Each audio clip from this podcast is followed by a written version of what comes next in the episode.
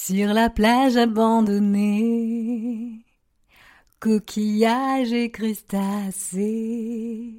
Et non Hello, hello Ici Alexandra Avignon en direct de Marseille. Donc non, je ne suis pas à la plage, j'en suis pas loin, mais je suis à la maison pour justement te concocter ces nouveaux épisodes.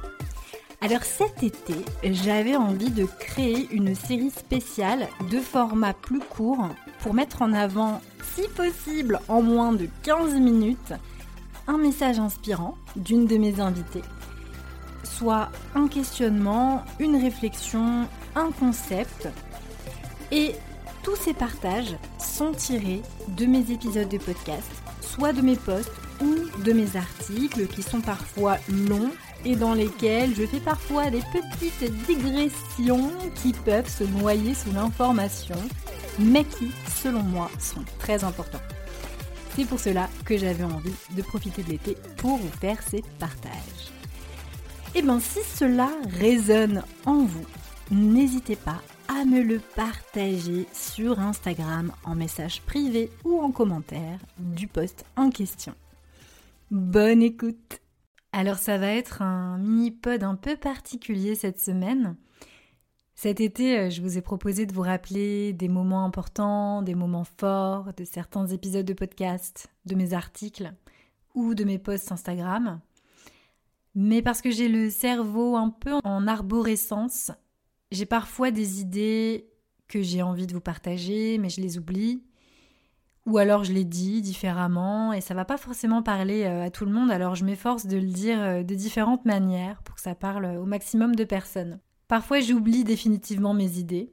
Ça veut dire euh, qu'elles sont très probablement pas bonnes et pas forcément utiles à vous partager. Parfois elles me reviennent par-ci par-là lorsque j'expérimente certaines choses dans ma vie. Ce que je vais aborder ici, c'est un sujet de conversation qui est beaucoup revenu lors de mes débuts de coaching avec mes clientes. Je me suis dit que j'allais vous faire profiter euh, cet été euh, de cela, de vous en parler de vive voix, parce que bon, je l'ai quand même déjà beaucoup écrit dans mes articles. Et ce sujet, c'est la question de la comparaison, de l'imitation, le fait de copier les autres et de ne pas être soi-même. Alors je ne vais pas rentrer dans les détails parce que j'en ai déjà beaucoup parlé lors de mes articles. J'aurai l'occasion d'en reparler.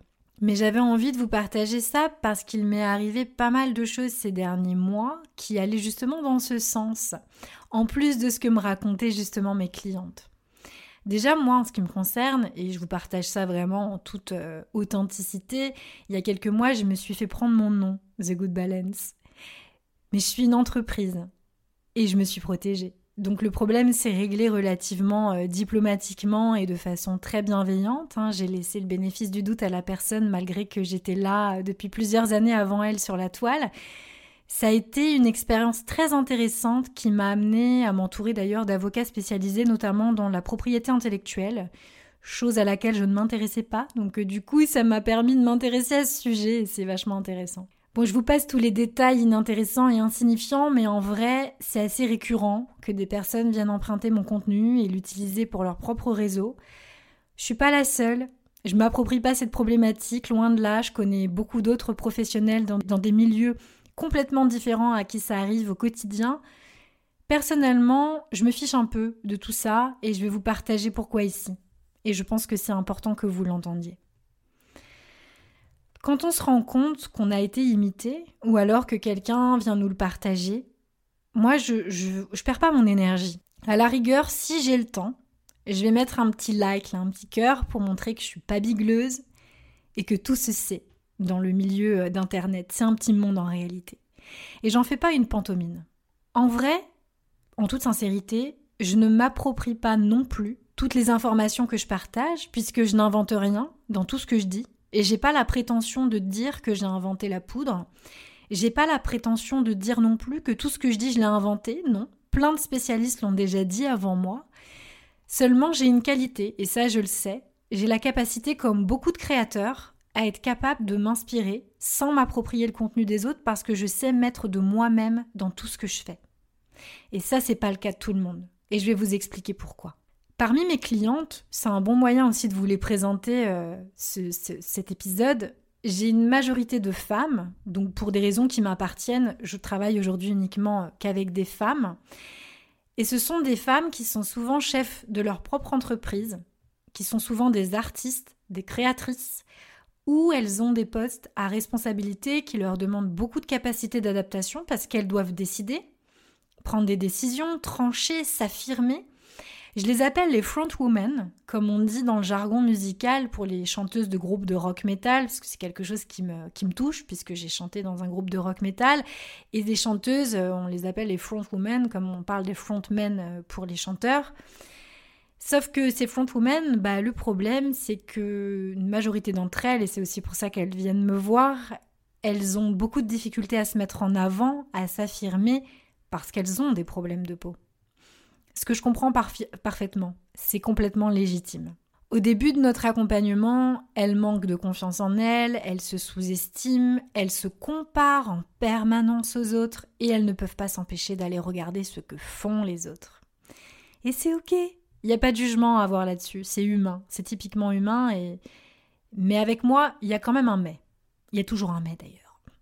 Alors d'abord, sachez que moi j'ai connu ça également.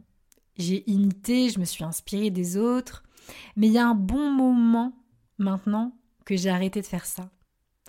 Parce que ça n'a pas été favorable pour moi, pour mon élévation personnelle, pour mon entreprise.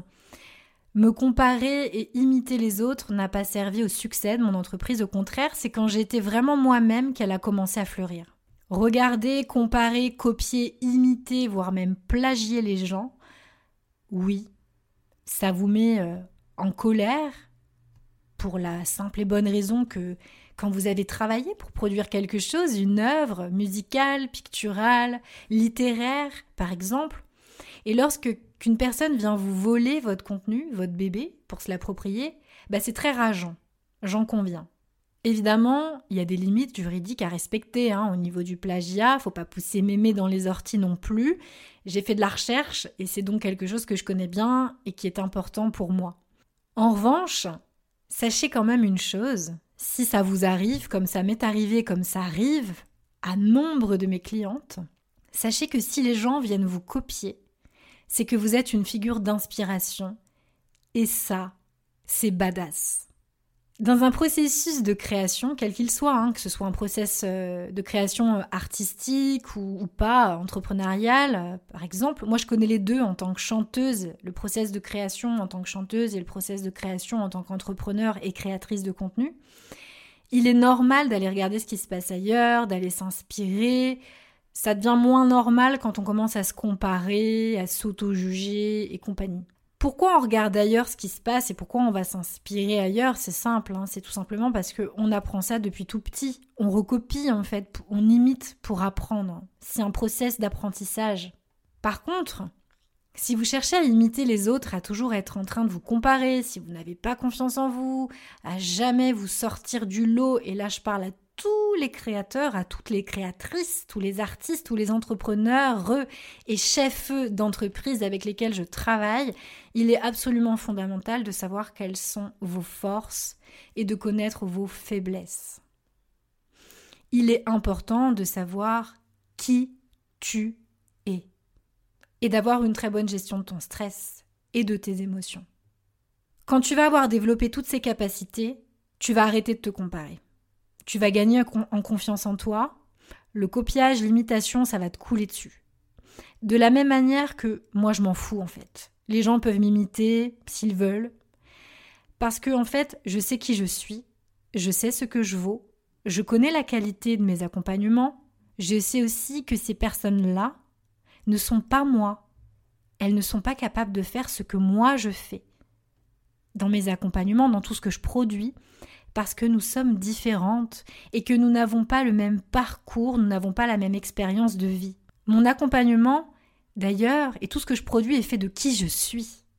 Qu'est-ce qui vous démarque? Quel est votre talent? C'est vraiment votre capacité à être bien avec vous-même, c'est votre capacité à savoir quelles sont vos forces, quelles sont vos faiblesses. Et le reste, même si ça continuera peut-être à vous toucher, c'est ok, c'est normal, vous êtes humain, le reste vous coulera dessus. Je voudrais imager ce que je dis ici Parce que j'aime les images, j'aime les belles choses, les belles images, j'aime l'art. Et à mon sens, c'est une image qui est très parlante. Donc si vous vous intéressez à l'art, au grand mouvement artistique, vous savez qu'il existait des, écoles de peinture, de sculpture, depuis la Renaissance, dont un grand artiste était le maître de fil. Là, je pense notamment à l'Italie, c'est le premier exemple qui vient à l'esprit, forcément. L'école florentine, vénitienne, Vérone, Ferrare. Et si je resserre un peu encore plus euh, ma perspective, si je prends l'exemple par exemple de l'école vénitienne et je prends l'exemple de Titien, pourquoi je parle de ma propre expérience Parce que Titien, c'est quelque chose qui me parle. J'ai eu la chance d'être stagiaire au Louvre pendant plusieurs mois et j'ai vu naître, j'ai vu se monter l'exposition Titien le Tintoret véronaise en 2009-2010 et c'est quelque chose qui m'a beaucoup marqué donc c'est un exemple que j'ai à cœur de, donner du coup aujourd'hui dans cet épisode. C'était un moment hyper important pour moi euh, quand je faisais euh, justement mes études euh, en sciences humaines.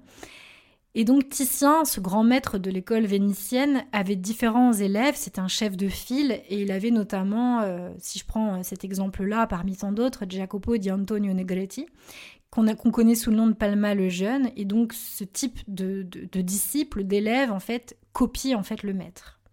Alors, ça va peut-être paraître un peu présomptueux hein, de donner cet exemple, mais en fait, je, le pense, donc je vous le partage, et vous allez comprendre l'image pourquoi je vous dis ça.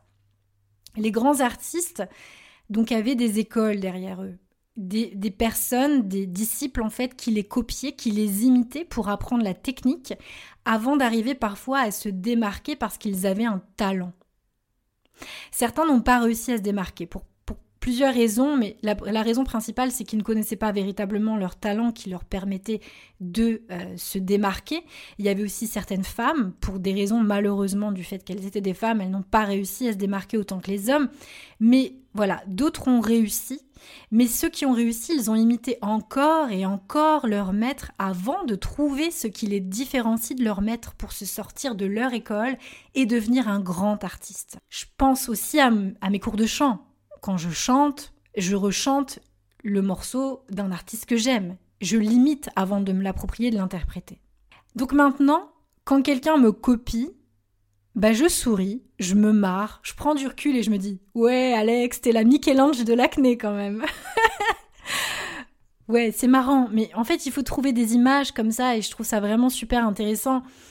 Voyez vraiment les personnes qui vous copient comme des disciples qui vont mettre un certain temps avant de comprendre que ne pas être elles-mêmes ne les avantagera pas. Si vous vous comparez, que vous imitez les autres, c'est une phase un peu normale parce que vous vous exercez, vous expérimentez avant de trouver votre voie, mais vous pouvez gagner du temps. Vous pouvez gagner du temps en travaillant sur vous et en arrêtant d'être passive et regarder ce qui se passe ailleurs. Un créateur, un artiste est talentueux et réussi parce qu'il sait mettre sa différence, sa personnalité, son talent, son univers au service des autres et au service du monde. Mais c'est quelque chose qui s'aiguise, ça se travaille. Un bon créateur connaît ses forces, connaît ses faiblesses, il sait s'entourer des bonnes personnes, il maîtrise son sujet sur le bout des doigts, il maîtrise ses émotions et s'en sert à bon usage. Il n'est pas dans la perfection, ou il est dans sa propre vision de la perception, mais il vibre pour ce qu'il fait. Il est par cette vibration simplement lui-même. Et être, c'est revenir à l'essentiel. Être, c'est se délester de beaucoup de masques, de croyances, de vouloir faire comme les autres, les copier, les imiter. Et revenir à cet essentiel de savoir qui on est réellement, à cette simplicité, c'est justement ce qu'il y a de plus difficile, tellement qu'on a pu être formaté depuis notre enfance. Souvent les femmes que j'accompagne ne savent pas qui elles sont sans être la fille d'eux, sans être la sœur d'eux, sans être l'épouse, la conjointe d'eux sans être en confrontation avec quelque chose ou avec quelqu'un. Je suis parce que je suis contre machin. Je suis parce que je suis contre bidule. Elles ne savent pas en fait qui elles sont sans l'étiquette qu'on leur a collée et sans l'étiquette qu'elles se sont gentiment collées, donc elles sont responsables.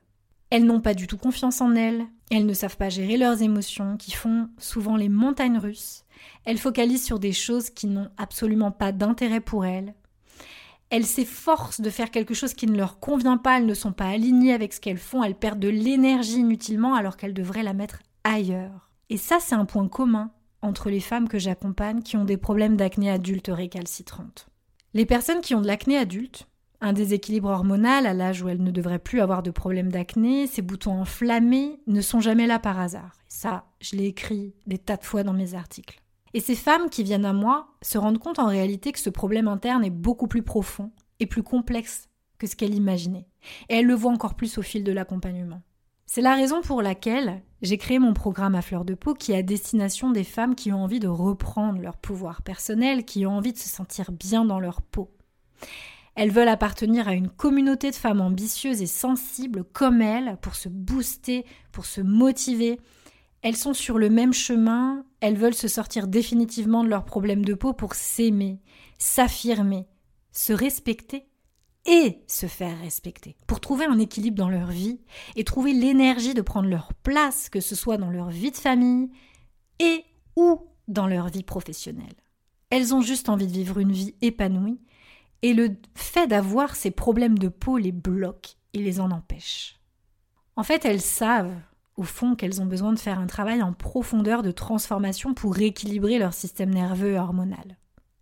C'est pour ça que Là, je vous le dis, je l'ai peut-être même jamais dit, je pense, en public. Mais depuis 2017, je travaille en sous-marin pour mettre au point ma méthode d'accompagnement, pour justement accompagner ces femmes sur ce chemin-là. Et ma méthode, elle va bien au-delà, en fait, de l'hygiène de vie. J'ai créé un programme qui allie à la fois médecine naturelle et développement personnel, coaching, du vrai coaching, et c'est d'ailleurs le premier programme de ce type qui a vu le jour en, francophonie. Et je sais que ça va en inspirer plus d'un. Parce que j'ai travaillé avec de nombreux groupes, parce que j'ai été prof d'histoire géo, parce que j'ai j'ai été prof de yoga parce que j'ai travaillé avec beaucoup de groupes dans la recherche, dans le milieu du développement personnel. Je connais la force de celui-ci. La force de tous ces cerveaux réunis, c'est incroyable. J'ai décidé de travailler avec un groupe de femmes et de les mettre face à face, en miroir. C'est un travail qui est super intéressant, mais qui est super déstabilisant, parce qu'au début, on rechigne un peu. Oh non, moi, je veux pas aller dans un groupe. Mais rappelez-vous, quand vous vous êtes retrouvés dans des groupes, au départ, tout le monde fait ça timide, mais en réalité, après, il y a des choses qui se débloquent au fur et à mesure, et puis il y a des amitiés qui se lient, et c'est fantastique, le groupe.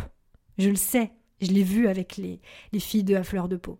C'est un travail qui est super intéressant parce qu'il nous incite à venir nous déposer tels que nous sommes, à poser notre masque, à montrer sa vulnérabilité et en plus, on va venir accueillir les vulnérabilités de l'autre, on va observer des expériences de vie différentes des autres pour développer justement une capacité qui est fondamentale pour se sentir bien dans sa peau, sa capacité d'empathie. Parfois, on croit qu'on est en pâte, mais on ne l'est pas du tout. C'est un travail très révélateur et très intéressant qui permet aux femmes de se rendre compte de leurs forces, de leurs faiblesses. On apprend à gérer son stress et justement, dans la session qui va démarrer fin septembre, on va aller encore plus loin. On va aller plonger dans les émotions et faire un gros travail sur l'image de soi. Quand on a des problèmes de peau, à l'âge adulte, ce n'est jamais anodin. Comme je le disais tout à l'heure, il y a aussi un problème de confiance en soi qui est un problème d'image qu'on porte sur soi-même. C'est la raison pour laquelle j'avais vraiment envie de mettre tout ça au sein de mon programme à fleur de peau qui du coup va durer six mois. Si tu es prête à faire ce travail en profondeur et si tu veux apprendre plus sur toi, mieux te connaître, si tu veux arrêter de te comparer, de regarder ce qui se passe à côté, si tu veux arrêter d'être passive, si tu veux reprendre ton pouvoir personnel, faire tomber cette ancienne peau et faire cette véritable expérience de toi-même, alors prépare-toi à rejoindre le programme à fleur de peau. J'espère que ces mots auront pu résonner en toi. Sache que si tu souffres d'acné adulte et que tu souhaites faire un travail profond sur toi, si tu sens que c'est le levier, à savoir travailler sur ton anxiété, ton état d'esprit, sur tes émotions, sache que je vais réouvrir les portes de mon programme à fleur de peau dans quelques semaines. Pour être tenu informé, c'est très simple, il suffit de cliquer sur le lien dans ma bio Instagram ou dans la description de cet épisode. Alors je te dis à très bientôt et surtout, prends bien soin de toi. Salut, salut